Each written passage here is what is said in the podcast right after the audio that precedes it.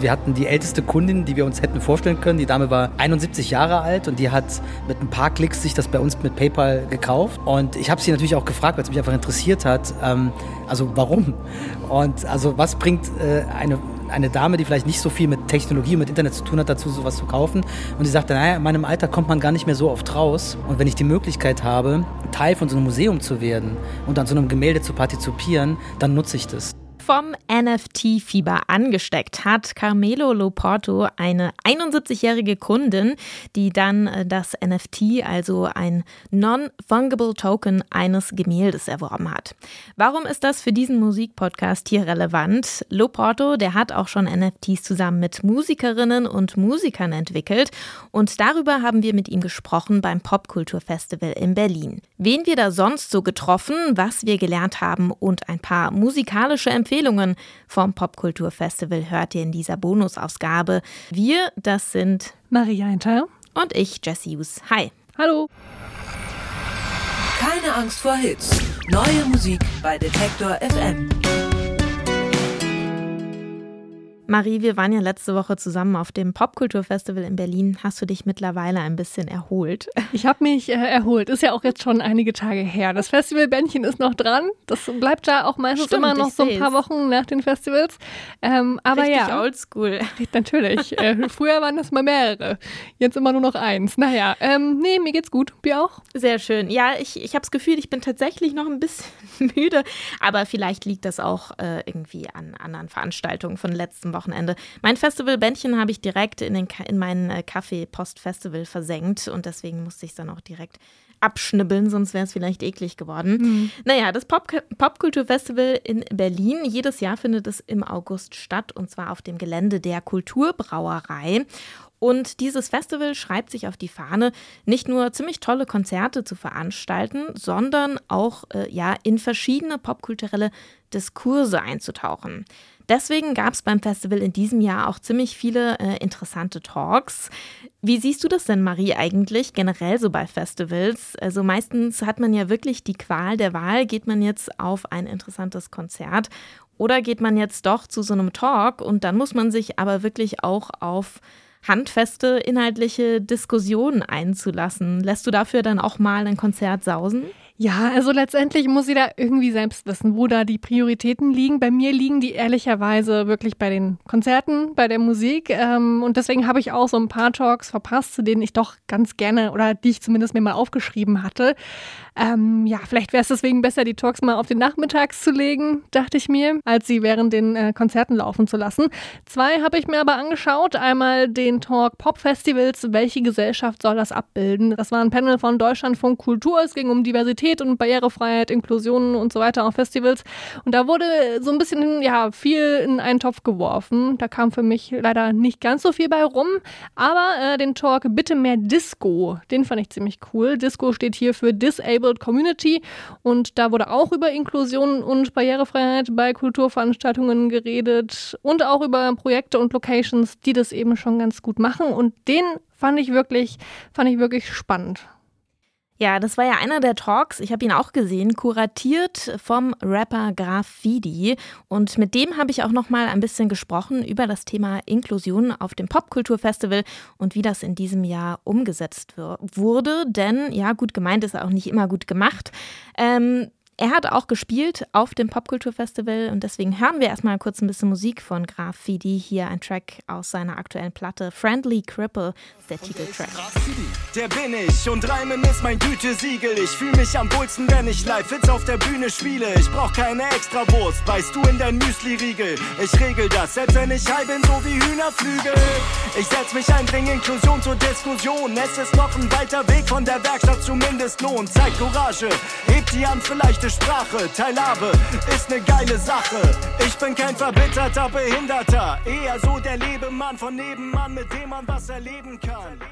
Ja, das war hier gerade Graf Fidi, Rapper aus Berlin. Und ich habe es eben schon erwähnt, der hat beim Popkulturfestival in diesem Jahr nicht nur live gespielt, er saß auch als Gast auf Panels und er hat welche kuratiert. Fidi versteht sich nämlich als Inklusionsbotschafter und genau um dieses Thema ging es auf den Panels, die er kuratiert hat, um die Teilhabe von Menschen mit Behinderung an Kulturveranstaltungen wie Festivals und Empowerment-Prozesse in der Disabled Community. Und ich muss zugeben, dass mir nochmal viel extremer aufgefallen ist, wie ausgrenzend die meisten Kulturveranstaltungen sind. Ja, mir auch, auf alle Fälle. Und auch im, ja, im Vergleich mit dem Popkultur, wo ja Menschen mit Behinderungen ganz selbstverständlich irgendwie Teil des Ganzen sind, auch ja, mit diesem Vergleich ist es mir mit den anderen Festivals auf alle Fälle auf alle Fälle ähm, ja negativ, negativ aufgefallen, also bei anderen Festivals. Ähm, ich hatte ja im Vorfeld schon äh, mit der blinden Musikjournalistin Amy Sayed über Barrieren von Festivals äh, gesprochen. Dazu kam vor ein paar Wochen die letzte Keine Angst vor jetzt Bonusfolge raus. Da könnt ihr ja gerne noch mal reinhören. Ähm, Amy hat da von ihren Erfahrungen auf Festivals berichtet und die Festivalleiterin von Popkultur, Katja Lucker, die hat dort erklärt, wie das Popkulturfestival Barrieren eben abbauen will. Und ich finde, das ist denen ganz gut gelungen. Ich war das erste Mal da. Hin und wieder standen dann doch irgendwelche Leute nachts auf den, auf diesen Plattformen oder auf den, wie nennt man es? Ja, diese Bodenplatten, Bodenplatten auf genau. denen eigentlich Menschen mhm. mit Behinderung oder Menschen im Rollstuhl eben freie Fahrt haben sollten. Ähm, und da standen dann doch immer wieder mal Leute rum und mussten erst darauf hingewiesen werden, dass sie doch bitte den Platz frei machen sollen. Aber an sich, ja, war viel mehr, war viel mehr ähm, Diversität da, was eben Menschen mit und ohne Behinderung angeht, als bei anderen Festivals. Ja, also man würde denken, dass diese Bodenplatten ja wirklich eigentlich das Mindeste sind, aber nur wenn man Bodenplatten verlegt, wenn man Kopfsteinpflaster auf dem Gelände hat, dann heißt das natürlich noch lange nicht, dass man irgendwie ein inklusives, barrierefreies Festival ist. Und äh, das hat mich schon beeindruckt. Wenn man mal auf die Website geht, dann kann man sich eine ganze Liste an Angeboten angucken äh, die es beim Popkulturfestival jetzt gab. Zum Beispiel ein Awareness-Team, Panelgespräche werden in Gebärdensprache übersetzt. Es gab Deaf-Performances, also bei denen Konzerte mit Gebärdensprache ja so nachempfunden wurden. Es gab Informationen in leichter Sprache, gute Wege, wie gerade schon erwähnt, für Rollstühle und Co., Abholdienste und Führungen für blinde Personen, eine Inkluthek, über die hast du mit Amy ja auch schon gesprochen, die die Digitalbeiträge des Festivals mit Audiodeskription in Gebärdensprache und mit Untertiteln übersetzt. Und ja, dann eben auch am Ende des Tages so sehr praktische Dinge wie Ladestationen für Elektrorollstühle. Wie nun die Umsetzung war, darüber habe ich mit ähm, Fidi nochmal gesprochen. Wir haben uns gestern so Post-Festival-mäßig zusammengeschaltet. Fidi, der hat nämlich selbst auch eine Gehbehinderung und er bewegt sich deswegen viele im Rollstuhl. Und ich wollte wissen, hat er sich denn bei diesem Popkulturfestival wohlgefühlt? Ich kann ja nur von mir sprechen und ich fühle mich da wohl. Also es ist ein cooles Festival. Ähm, es macht, äh, es ist wesentlich inklusiver und barrierearmer als andere Festivals oder Clubs. Wie gesagt, da ist ja ein krasses Awareness-Team vor Ort gewesen. Das heißt, jede Person, die eine, welche Behinderung auch immer hat, konnte sich an das Awareness-Team wenden und die haben im besten Falle persönlich dann Personal abgestellt, die sich dann darum gekümmert haben, dass du von A nach A nach B gekommen bist. Und da fällt mir jetzt eigentlich nur noch das Wurzelfestival ein äh, in Brandenburg, was da ähnlich gut aufgestellt ist. Ansonsten alle großen Festivals haben halt irgendwie behinderten Dixies und stellen halt eine Plattform irgendwo in die Menge, wo dann eine Rampe ist, wo dann Rollstuhlfahrerinnen drauf können und dann ist es bei denen damit getan. Aber dieses wirklich sich persönlich äh, um einen kümmern und zusehen, dass man, äh, dass man von A nach B kommt, das kenne ich in der Form nur vom Popkulturfestival. Ich finde, so ein Awareness-Team sollte es eigentlich auf jedem Festival geben. Gibt es ja auch schon auf einigen, aber mir ist es persönlich erst, ja, oder nur so im Kontext mit sexueller Übergriffigkeit oder irgendwie anderen Arschlochverhalten oder wenn es einem irgendwie mal nicht gut geht oder irgendwelchen, ja, weiß ich nicht, zu viel getrunken Geschichten so auf, aufgefallen oder damit hatte ich dann Berührung, ähm, wo dann sich gekümmert wird von dem Awareness-Team. Ähm, ist aber schon auch toll, wenn es Leute gibt, die sich wirklich auskennen mit verschiedenen Arten von Behinderungen und anderen Problematiken und die dann eben ganz individuell auch die Barrieren abbauen können und ja, mit denen einfach reden kann und um Rat fragen kann. Ähm, weil oft spricht man ja über Inklusion und wirft damit so eine unheimlich große Gruppe an Menschen irgendwie in einen Topf, aber es sind ja doch sehr unterschiedliche Probleme. Ja, oder unterschiedliche mhm. Bedürfnisse. Ne? Mhm. Probleme kommen ja eigentlich eher von außen. Ja, ähm, aber es ist ja auch wichtig, dass nicht nur über Behinderung ähm, vor der Bühne gesprochen wird, sondern eben auch auf der Bühne. Graffiti stand ja auch selbst auf der Bühne. Ähm, außerdem gab es auch ein Commissioned Work äh, der Band 21 Downbeat und eine Deaf-Performance der Gebärdenpoetin Mila Hergert. Also nicht nur vor der Bühne, sondern auch auf der Bühne gehört, finde ich, in dem Kontext absolut dazu. Finde ich auch äh, ganz gut umgesetzt vom Popkulturfestival. Und äh, ich habe Fidi mal gefragt, ob er sich eigentlich sowas wie eine äh, Quote auf Bühnen vorstellen könnte mit Menschen, für Menschen mit Behinderungen. Ja, ähm, interessant, weil diese Frage hatten wir auch bei der einen Panel-Diskussion, wo ich äh, dabei war, also das Thema äh, Frauenquote auf Festivals. Und da ähm, eben auch die Frage gestellt wurde, so, okay, ist es wirklich mit der Quote getan? Ne? Und dann eben eine äh, Diskutantin meinte, ja, aber was ist, wenn dann die Künstlerinnen äh, zum Beispiel einfach die trashigen Slots bekommen, irgendwie am Mittag? Oder äh, nur ein Drittel der Gage bekommen, wie von den anderen männlichen Acts. Ne? Also nur mit der Quote ist das nicht getan. Und das würde ich jetzt auch einfach mal übertragen auf die äh, Künstlerinnen mit Behinderung. Plus, und äh, ich kann jetzt nur aus meiner Perspektive, wenn ich jetzt, wir nehmen, nehmen jetzt mal die Sparte Rap ähm, und ich mache ein dreitägiges Festival, dann würde ich wahrscheinlich überhaupt nicht 50 Prozent an Rap-Artists äh, mit Beeinträchtigung irgendwie zusammenbekommen im deutschsprachigen Raum. Also gibt es bestimmt, ne? aber also wäre jetzt ja auch nicht irgendwie den, die Rapperin aus kleinen Buxtehude, die irgendwie, weiß ich gerade, irgendwie mit dem Headset irgendwie einmal ein 16er geschrieben hat, das will ich jetzt auch nicht sagen. Also es muss ja auch eine bestimmte Qualität, ein bestimmter Skill irgendwie da sein. Also no front gegen jetzt Leute, die jetzt gerade anfangen, so. Aber also bis ich mein erstes Festival gespielt habe, habe ich erstmal 15 Jahre lang Rapmusik gemacht, so. Ähm, und genau, und deswegen glaube ich, ist das mit der Quote äh, ähm, Artists mit Behinderung jetzt unbedingt eine 50%-Quote oder eine 40%-Quote. Ich glaube, das wäre jetzt der falsche Weg. Aber die paar, die es gibt, denen auf jeden Fall eine Bühne bieten und da Mut zu haben, die vielleicht auch ähm, ja einfach anzufragen, weil ich glaube, Künstlerinnen mit Behinderungen eben vielleicht auch manche überhaupt nicht dem die Chance haben, sich zu ver, äh, also bemerkbar zu machen, weil ihnen irgendwie die Reichweite fehlt oder weil sie andere Personen brauchen, die für sie sprechen. Ne, es muss jetzt ja nicht, es muss jetzt nicht mal was mit Sprache sein, es kann ja auch irgendwie andere Formen des Ausdrucks sein, ähm, durch Gebärden oder was auch immer. Ja, dass da den ähm, Künstlerinnen mit Beeinträchtigungen eben mehr Raum gegeben wird und die Chance gegeben wird, auch auf Festivals oder in Clubs stattzufinden. Ich finde Quoten auch immer so eine Sache, weil irgendwie habe ich da auch keinen Bock drauf. Auch, dass es irgendwie eine Frauenquote geben muss, weil keiner will ja nur, weil er oder ne, sie irgendwie Frau ist oder mit Behinderung, ähm, ja, auf der Bühne oder gefragt werden, ob äh, sie oder er auf der Bühne stehen möchte. Aber gleichzeitig schaffen so Quoten eben ja auch das Bewusstsein und vielleicht sind wir gerade einfach in so einer Zeit, wo das noch nötig ist. Ne? Ja, würde ich auch sagen. Also ich meine, muss vielleicht keine Quote von 50 Prozent sein, sondern einfach äh, anteilig des Verhältnisses äh, in der Gesellschaft zum Beispiel.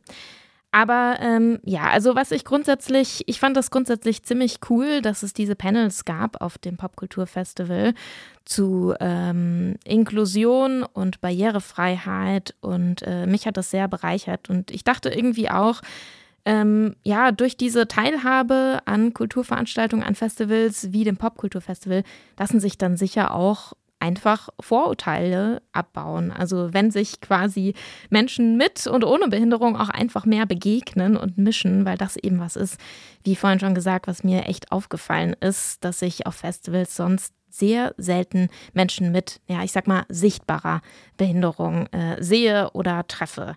Ja, und Fidi, der sieht das eigentlich genauso. Jedes Zusammenkommen von Menschen mit und ohne Behinderung und äh, der Raum, in dem man sich befindet und da dann der Abbau von Barrieren ist etwas Gutes. Und dort, ob, ob das jetzt ein, ein Festival ist oder ein, ein Konzert oder ähm, eben eine Veranstaltung, also ne, eine Veranstaltung im öffentlichen Raum, ähm, dann ist das gut. Aber auch wir können das ja ausweiten und das Thema barrierefreies Wohnen damit meinen. Ne? Also je mehr barrierearme Räume es gibt, umso mehr Möglichkeiten haben Menschen, gerade mit schwerst Mehrfachbehinderungen, sich zu zeigen. Und ich meine, jeder zehnte Mensch auf der Welt hat irgendwie eine Beeinträchtigung. Ähm, nicht alle davon sind sichtbar. Aber wenn du dich auf der Straße bewegst, dann siehst du halt nicht jeden zehnten oder zwanzigsten Mensch mit einer Behinderung so, sondern eben viel, viel weniger. Und eines der Hauptgründe daran äh, ist, dass eben unsere Welt, in der wir uns bewegen, äh, so viele Barrieren hat. Kommen wir mal zu ein bisschen Musik. Ich habe nämlich das Gefühl, dass ich äh, auf dem Popkultur dieses Jahr auch echt viele gute Sachen wirklich neu entdeckt habe. Ähm, und äh, ich dachte, vielleicht wäre das auch was in diesem Podcast, ein paar Tipps mitzubringen. Ja, das ist das Mindeste, was wir machen können in diesem Podcast. Ähm, ja, ich habe äh, einige Tipps oder einiges, über das ich reden möchte. Und ich würde eigentlich gerne mit dem Konzert anfangen, was mein erstes Konzert beim Popkulturfestival dieses Jahr war. Und zwar haben wir zusammen ähm, die kanadischen Hip-Hop-Schwestern, so nenne ich sie jetzt, äh, Cartel Madras gehört, gesehen. Alles. Fuck being soft, I'm a hard ass bitch. Talk all my shit and I count it in bricks. For my life, done it with my hair real slick. Used to waste time with the dumb ass trick. Looking in the mirror used to make me sick. Wasn't myself, had to leave that quick. If I see the motherfucker, then he gonna get ripped. He was so fucking mad, I was too damn lit. He tried to tell me the top would be lonely. How can that be when I got all my homies? Still trying to stunt when he step fucking on me. Wonder what it's like to get so far below me. Madrassi playing with the flow for the phone. Young and handsome, so of course I'm gonna flaunt. Swing to the spot, keep it real nonchalant. But the biddies all me and they acting real drunk. Bad bitch coming through better than a hitter. Ain't on my list, boy, you need a sitter. Up all night, I'm a real go getter. Talk to me once, you forget you ever met her. Suit in a whip, latex and leather. Trying to join cartel now, bitch never. Trying to join cartel now, bitch never. Lavender Nights heißt dieser Track von ihrer EP, ihrer Debüt-EP, glaube ich, oder der letzten zumindest, The Serpent and the Tiger. Contra und Iboshi Ramesh aus Kanada eben sind das, äh, beziehungsweise aus Indien, da sind sie irgendwann, ja, eben von Indien nach Kanada gekommen und rappen über Queerness, über Feminismus, über Empowerment, äh, manchmal ein bisschen aggressiver als das, was wir gerade gehört haben, aber sehr oft auch sehr humorvoll und ich fand, das war echt eine Freude, denen zuzugucken, wie die miteinander interagiert haben. Es war einfach auch sehr lustig. Also die sind einfach klasse und wahnsinnig viel Energie und das hat echt einen schönen Start gegeben für mich. Hm. Ja, also das Konzert von Katja Madras hat mir auch extrem gut gefallen. Super äh, Auftakt für das Popkulturfestival. Und so von der Atmo her ähm, hat mich auch ein anderes Konzert extrem begeistert. Hyde hat äh, dann auch auf dem Popkulturfestival in einem der riesigen Kinoseele gespielt mit äh, tollen Visuals und äh, einer krassen Lichtshow. Und ähm, ja, halt das musikalische Projekt von Hayden Dunham, US-Amerikaner in, ich sage das so deutlich, weil ähm, Hyde das Pronomen they nutzt. Ja, Hyde ist 2015 bekannt geworden als Teil des Projekts Cutie. Kennt vielleicht noch die ein oder andere von euch, gemeinsam mit A.G. Cook und der leider bereits verstorbenen schottischen Produzentin Sophie. Hyde stammt also aus diesem Umfeld des Labels PC Music ähm, dem ja die Erfindung des Genres Hyperpop nachgesagt wird. Ein Genre, das ja so völlig überspitzte Popmusik macht und äh, diese Produkthaftigkeit von Pop irgendwie auch immer so ausstellt und manchmal auch dann schon fast wie eine Parodie auf Popmusik wirkt. Ganz so krass ist die Musik von Hyde eigentlich nicht. Ich habe sie tatsächlich jetzt äh, erst neu ja, für mich entdeckt auf dem Popkulturfestival und dass die Musik etwas seichter ist als, äh, als die sonstige Hyperpop-PC-Music-Welt. Äh, das gefällt mir vielleicht daran auch ganz gut. Hier ist mal ein Track von Hyde, der heißt Skin to Skin. Skin to Skin.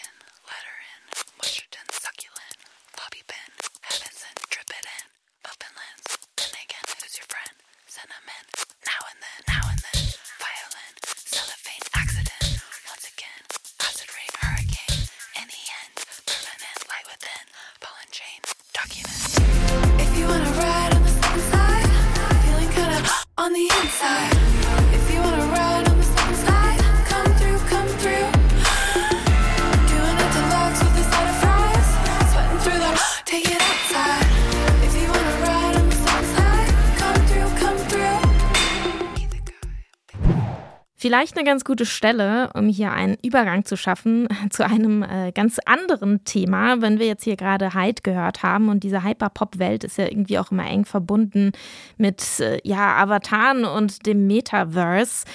Also würde ich sagen, wir droppen hier mal direkt rein ins Thema NFTs. Über die haben wir tatsächlich in der Musikredaktion auch öfter schon gesprochen, also über Non-Fungible Tokens.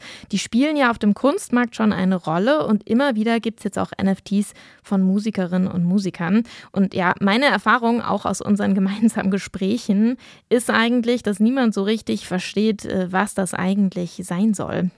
Ich glaube, viele tun gerne mal so, als ob sie es verstehen und sagen das auch dann ja. sehr laut und gerne, äh, auch wenn man nicht gefragt hat.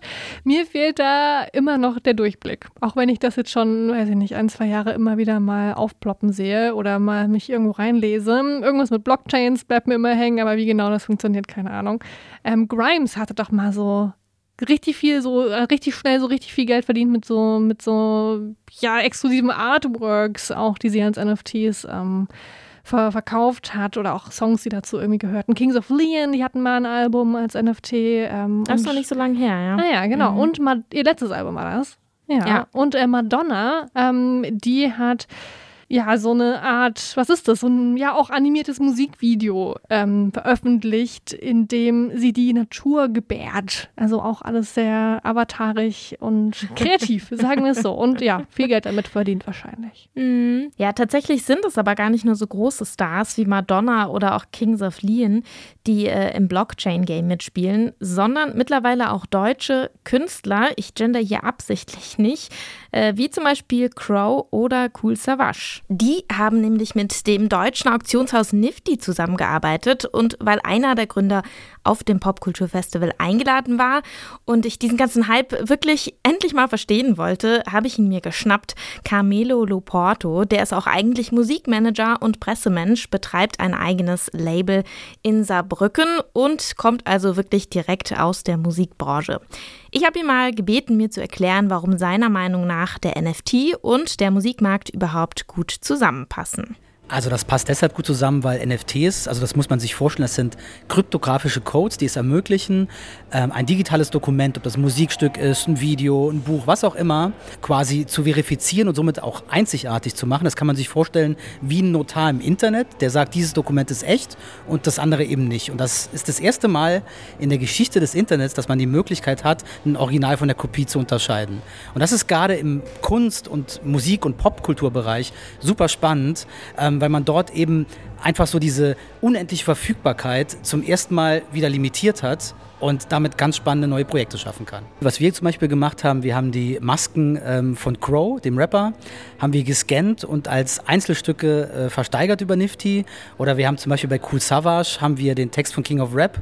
Das Original wurde verbrannt und äh, wir haben das, den digitalen Scan, den wir vorher natürlich angefertigt haben, dann entsprechend versteigert. Und das ist dann das einzig verbliebene Original von diesem Text gewesen. Und das macht es eben so spannend, weil man dadurch eigentlich nochmal völlig neue Kunstformen auch schaffen kann. Es geht gar nicht so sehr darum, jetzt einfach eine MP3-Datei zu haben, sondern man kann so viel mehr daraus machen, weil es eben diese Einmaligkeit ermöglicht. So, und das ist man kann es auch ein bisschen vergleichen mit einem originalen Gemälde und einem Foto von einem Gemälde. Das originale Gemälde ist das NFT. Also, wie er das ähm, beschreibt, verstehe ich es schon ein bisschen mehr mit diesem ne, Bild-Foto-Vergleich. Ähm, aber letztendlich ist ein NFT ja auch nur ein Original, was es aber auch irgendwie, zumindest wenn wir jetzt bei Kings of Leon bleiben, auch zu kaufen gibt. Ich meine, das Album konnte man ja auch einfach als, als Vinyl, als Download, als CD wahrscheinlich auch ähm, kaufen. Da spielt es doch dann gar keine richtige Rolle mehr, ob das jetzt ein NFT ist oder nicht, oder? Das ist so, ja, was ich nicht verstehe. Hm. Ja, ich habe mich das auch gefragt. Ich glaube, gerade bei Kings of Lean zum Beispiel, ähm, da ist das eher vergleichbar mit so einer limitierten Auflage. Also wie wenn man jetzt ähm, eine Vinyl kauft, von der es irgendwie nur zehn Stück in so einer bestimmten Farbe gibt. Also die Menschen mit dem NFT vom Kings of Lean Album, die haben jetzt keine Nutzungsrechte oder so, verdienen jetzt keine Tantiemen an dem Album. Das habe ich mich auch gefragt. Wobei Camelo Loporto zu mir meinte, das könnten Musikerinnen grundsätzlich ja schon machen, also Rechte mit in so eine NFT schreiben. Aber bei Kings of Lean, da gab es dann zusätzlich zu dem Album als NFT noch so ein Lifetime-Konzertticket obendrauf, also quasi mit Teil des NFTs. Und das ist ja eigentlich das, was ich mir dann sehr attraktiv vorstelle. Ja, nee, das ist schon cool für die, für die großen Hardcore-Fans, die großen Kings of Leon, ähm, ja, Fans, Fans. Ähm, aber wenn wir jetzt nochmal zurück zu Cool Savage gehen, da kriege ich, so wie ich das verstanden habe, ein Bild von einem Songtext. Was habe ich, hab ich denn davon? ja, also wie ich es verstanden habe, geht es da wirklich um den Sammlerwert, beziehungsweise um ein sehr, sehr exklusives Merchandise-Produkt, kann man vielleicht sagen. Auf dem NFT-Markt, da sind ja ganz, äh, sind ja auch tatsächlich so ganz klassische Sammelkarten recht beliebt geworden. Ich glaube, das waren Baseballkarten. Ähm, Einfach Objekte, die man also als Fan gerne besitzen und sammeln möchte. Und damit kann man dann die Künstlerinnen und Künstler halt unterstützen, indem man ihnen basically besonderes, ganz besonderes Merchandise abkauft. Aber ja, Cool Savage hat mit seinem NFT äh, satte 30.000 Euro verdient und den Zettel mit den handgeschriebenen Lyrics zu King of Rap, den gibt es jetzt dafür nicht mehr physisch, aber Loporto argumentiert auch, dass er in der Blockchain sowieso viel besser aufgehoben sei. Die Dinge, die wir jetzt mit Nifty gemacht haben, die werden auch noch da sein, wenn Nifty nicht mehr da ist, weil sie ja nicht bei uns gespeichert werden, sondern in der Blockchain. Und das ermöglicht es zum Beispiel Popkultur, was ja etwas sehr Zeitgeistiges ist, auch für die Nachwelt zu konservieren und zwar unveränderlich. Das ist ja das Spannende an den NFTs, dass man sie nachträglich nicht mehr verändern kann. Das heißt, wenn ein Künstler in den 60er Jahren ein Kunstwerk, eine Audioaufnahme, ein Song, was auch immer, auf eine ganz bestimmte Art und Weise macht, dann kann man das nachträglich nicht mehr verändern es bleibt so auch konserviert. Und ich finde, das gibt auch Popkultur nochmal einen ganz anderen Stellenwert und es ermöglicht einem auch einen Price-Tag wieder dran zu machen, also an diese Beliebigkeit, das wieder zu limitieren und zeigen, dass es besonders ist. Na, der sogenannte Price Tag, also ist auf jeden Fall das, was mir so ein bisschen Bauchschmerzen bereitet. Was man nämlich ja äh, grundsätzlich sagen sollte, ist, ähm, dass Kultur natürlich auch einen Wert hat, ähm, ohne einen monetären Wert. und das NFT von Cool Savage, das wurde dann direkt auch am nächsten Tag für 150.000 Euro dann nochmal weiterverkauft von der Person, die das NFT zuerst ersteigert hatte. Das Cool Savage NFT, das wurde also auch irgendwie schnell zu so einer Art Spekulations- und Investitionsobjekt. Und äh, auch wenn Loporto jetzt meint, dass äh, der derzeitige Besitzer das ziemlich sicher nicht mehr weiterverkaufen wird, weil der wohl ein Riesenfan ist von Cool Savage, ähm, ja, bin ich trotzdem nicht so ganz äh, überzeugt. Hm, der Kapitalismus schlägt zu. Der ja. Kapitalismus schlägt mir da auf den Magen so ein bisschen, hm. ja. Ja, bei den Preisen, da wird dann aber auch, also wird mir zumindest immer so, so schwindelig, weil das so Welten sind, in denen ich mich einfach nicht äh, sehe und nicht, nicht, die mich nicht auskenne mit. Ähnlich ist es auch im Kunstgeschäft. Ich meine, da wird ja genauso gehandelt oder mit Preisen spekuliert. Aber auf dem Kunstmarkt ist ja auch das Problem, dass da nicht jeder einfach mal so Zugang findet. Also gerade ja, unbekannte KünstlerInnen, die brauchen da ewig für oder werden gar nicht erst irgendwie angeschaut. Und so ist es ja auch bei der Musik. Was haben denn unbekannte MusikerInnen von NFTs? Ja, also tatsächlich war Carmelo Loporto davon überzeugt, dass es auch für die attraktiv sein kann, weil er meint, die Technologie, die sei noch so neu, dass da einfach noch unheimlich viel Raum sei zum Experimentieren. Und tatsächlich kommt Loporto selbst auch äh, ursprünglich aus der Punk- und DIY-Szene und zieht da einen ganz direkten Vergleich zur NFT-Szene. Auch und das war dann etwas, was mich durchaus überrascht hat, äh, weil ein wichtiger Bestandteil dieses ganzen NFT-Kosmos tatsächlich Community Building sein soll. Also natürlich kann ein großer Künstler, der viel Bekanntheit hat, jetzt zum Beispiel auch jetzt schon einfach viel mehr Merchandise-Produkte verkaufen als ein unbekannter Künstler. Aber ein unbekannter Künstler kann jetzt auch schon NFTs machen und kann sich darüber auch eine eigene Community aufbauen und vielleicht auch so dieses Zusammengehörigkeitsgefühl mit den Fans, die von der ersten Stunde an dabei waren, nochmal ganz anders zeigen. Also es gibt ja die Möglichkeit, Fans zum Beispiel dafür zu belohnen, dass sie die ersten waren, die ein Musikvideo gesehen haben, durch ein Proof of Attendance. So. Und das erzeugt ja einen ganz krassen Effekt. Man kennt es ja. Also ich kannte den Künstler schon schon, da war der noch ganz unbekannt und dann hat er noch im Jugendclub gespielt. So, in Zukunft kann man genau das belegen und kann somit Teil einer einzigartigen Community werden.